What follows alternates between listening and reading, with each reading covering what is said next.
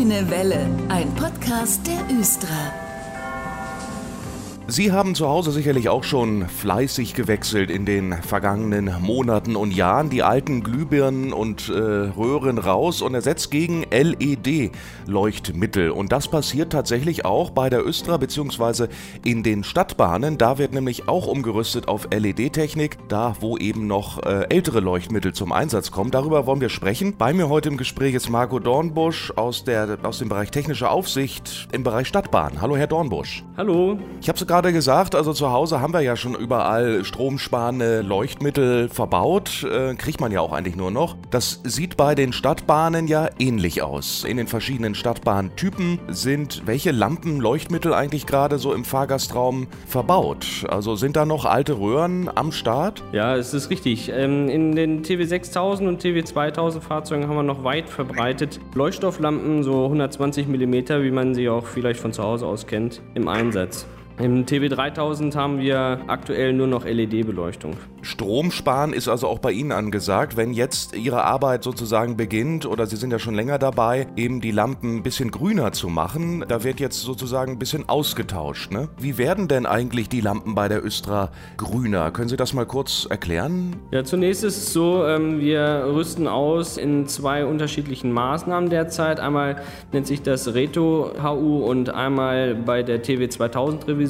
Das sind Maßnahmen, die generell ähm, laufen. Alle Fahrzeuge bekommen alle zehn Jahre etwa eine Generalüberholung und eben da werden wir auch die Leuchtmittel austauschen. Gibt es da noch weitere Vorteile jetzt, sage ich mal, also wenn Sie jetzt wieder dabei sind, die Fahrzeuge zu überprüfen? Die Vorteile einer LED-Leuchte liegen einmal natürlich in, in, Form von Stromsparen ähm, auf der Hand. Wir haben nur noch ein, die Hälfte der Energie, die wir äh, in Licht umwandeln. Wir haben nicht mehr so viel Müll, den wir produzieren, weil wir eine Lebensdauer haben, die wesentlich höher ist bei LED-Leuchtmitteln. Ja, die Entsorgung von Elektronikbaugruppen ist wesentlich umweltgerechter als äh, Sondermüll bei den herkömmlichen Leuchtstofflampen. Das Ganze ist natürlich dadurch, dass die eine längere Standzeit haben, auch für unsere Wartung äh, wesentlich einfacher zu handeln. Nun hat ja der TW 3000 so eine nette Ambientbeleuchtung. Finde ich immer ganz äh, cool, wenn man damit fährt. Bekommen jetzt die anderen Typen, also der TW 6000, die grünen und der 2000er jetzt auch sowas, wenn sie da schon mal bei sind? Ja, ich finde das selber auch sehr großartig mit der Beleuchtung im TW 3000. Aber leider wird es beim TW 6000 und 2000 das nicht äh, im Einsatz geben. Der Umbauaufwand äh, wäre einfach viel zu groß, da jetzt noch sowas einzubauen. Und das passt auch nicht in das Beleuchtungskonzept des Fahrzeuges rein rein. Jetzt sind Sie gerade dabei, die Leuchtmittel in den Bahnen zu tauschen. Jetzt mal so rein technisch gefragt, ist das ganz unproblematisch wie zu Hause in der Küchenlampe? Ja, prinzipiell ist es sehr ähnlich.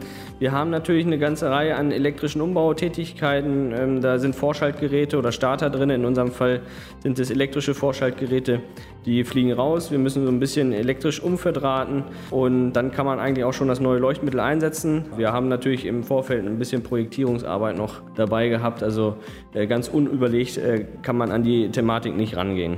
Mhm. Die Leuchtstofflampen, die wir vorher im Einsatz hatten, das waren Standardleuchtmittel. Da war das praktisch alles auf, ja, ich sag mal, Hausgebrauch angepasst. Für die, die Stadtbahn ist es so ein bisschen, ähm, wir wollten ja auf das Vorschaltgerät verzichten können. Das heißt, wir müssen Lampen in 24 Volt Spannungsebene haben. Zu Hause hat man 230 Volt in der Steckdose. Äh, das haben wir im Fahrzeug nicht. Wir haben da unsere eigene Spannungsebene, ähnlich wie beim LKW auch. Oder beim PKW. PKW sind 12 Volt, das kennt man vielleicht. Und da gibt es halt Sonderleuchtmittel und die kaufen sich leider nicht so im Baumarkt äh, oder äh, im, im Fachhandel.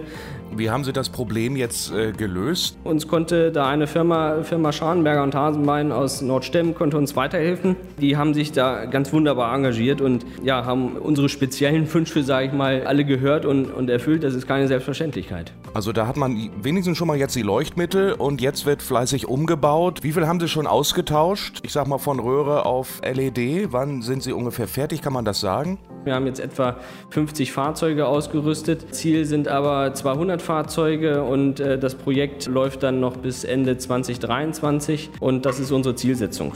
Herr Dornbusch, das waren interessante Informationen von Ihnen und ich wünsche weiterhin viel Erfolg. Vielen Dank. Weitere Infos finden Sie natürlich wie immer auf östra.de. Und heute sprechen wir über einen ganz besonderen Service bei der Östra. Und da habe ich mir heute Frau Wonska-Minski eingeladen vom Fahrgastbegleitservice. Und er richtet sich an mobilitätseingeschränkte Menschen hier in Hannover und umzu. Hallo, Frau Wonska-Minski. Hallo, schönen guten Tag.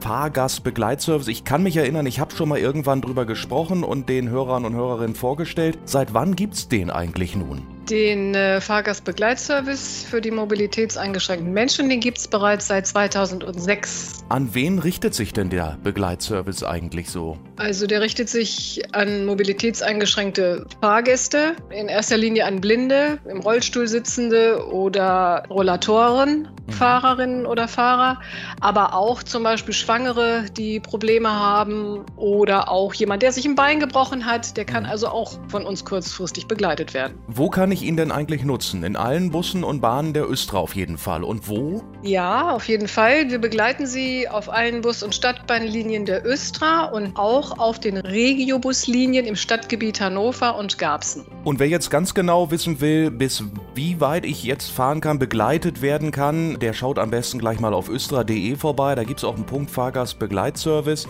Da findet man weitere Infos. Aber es gibt eben auch Menschen, die sagen, Mensch, ich habe ja auch Zeit, ich könnte doch auch Menschen in der Bahn im Bus begleiten. Das geht auch, ne, oder? Das läuft also alles über das Jobcenter. Das ist mhm. als freiwillige Basis dort im Angebot seitens des Jobcenters. Leute, die Arbeitslosengeld 2 beziehen, die können sich bei uns melden, beziehungsweise die zurzeit keine Arbeitsstelle finden können. Mhm. Das organisiert aber das Jobcenter. Das geht nicht direkt über uns. Und dann ist es natürlich nach dem Jobcenter in Ihren Händen bzw. Ihrer Kollegen und Kolleginnen. Und wie läuft das dann genau ab? Äh, wie bekommen die Begleitenden dann Bescheid, wann sie wo sein müssen zum Beispiel? Gibt es da eine bestimmte Person auch? Richtig, das läuft hier bei uns äh, über die Östra, über die Zentrale. Hier laufen ja meist die Telefonate von den Kunden ein, wann sie wohin gebracht werden möchten müssen. Und wir gucken dann und rufen die Begleiter an. Zum Teil kommen die Begleiter auch manchmal ins Büro und dort bekommen sie die Aufträge. Und von wo an werde ich eigentlich begleitet? Wenn ich den Service nun in Anspruch nehmen möchte und kriege jetzt eine Begleitung an die Hand, muss ich die dann erst suchen an der Haltestelle oder wie läuft das so in der Praxis ab, Frau Wonskaminski? Nein, also das wird ganz genau festgelegt vorher hier bei uns in der Dispo. Der Kunde wird gefragt, wo er abgeholt werden möchte. Das heißt also von zu Hause gerne so um die 500 Meter von seiner oder ihrer nächsten Haltestelle bis eben zurück auch wieder nach Hause oder eben dann zum Ziel. Oder man trifft sich irgendwo zum Beispiel an der Kröpke-Uhr. Das muss nur genau definiert sein, wo, damit sich der Kunde und auch der Begleiter oder Begleiterin finden. Noch eine Zwischenfrage, dieser Fahrgastbegleitservice, äh, wenn ich jetzt mobilitätseingeschränkt bin, kostet der mich eigentlich was? Muss ich dafür was bezahlen? Nein, das kostet Sie gar nichts extra, lediglich Ihren Fahrausweis, den Sie ja eh haben müssen mhm. zum Fahren. Okay, also ein wirklich interessanter Service von der Östra. Einige werden sagen, Mensch, das wusste ich noch nicht und werden Sie jetzt mit Anrufen bombardieren dort. Äh, soll ja auch so sein. Wo bekomme ich Informationen jetzt weiter und wie bucht man jetzt direkt? Man bucht direkt über unsere Dispo, das heißt die 0511 1668 2693. Wir haben Flyer ausgelegt, zum Beispiel bei Ärzten. Es geht oftmals über die Mund-zu-Mund-Propaganda und ähm, auch im Web kann man uns finden. Auf östra.de, die allseits Auf bekannte Adresse. Und vieles läuft auch direkt über die Behindertenverbände. Vielen Dank, Frau Wonska-Minski, für die Infos heute. Ich hoffe, wir haben viele jetzt neugierig gemacht und vielleicht hören wir uns bald wieder. Danke. Gerne, ich möchte mich auch bedanken. Vielen Dank. Das war der Grüne Welle Podcast. Fragen und Anregungen an podcast.östra.de. Vielen Dank fürs Zuhören und gute Fahrt.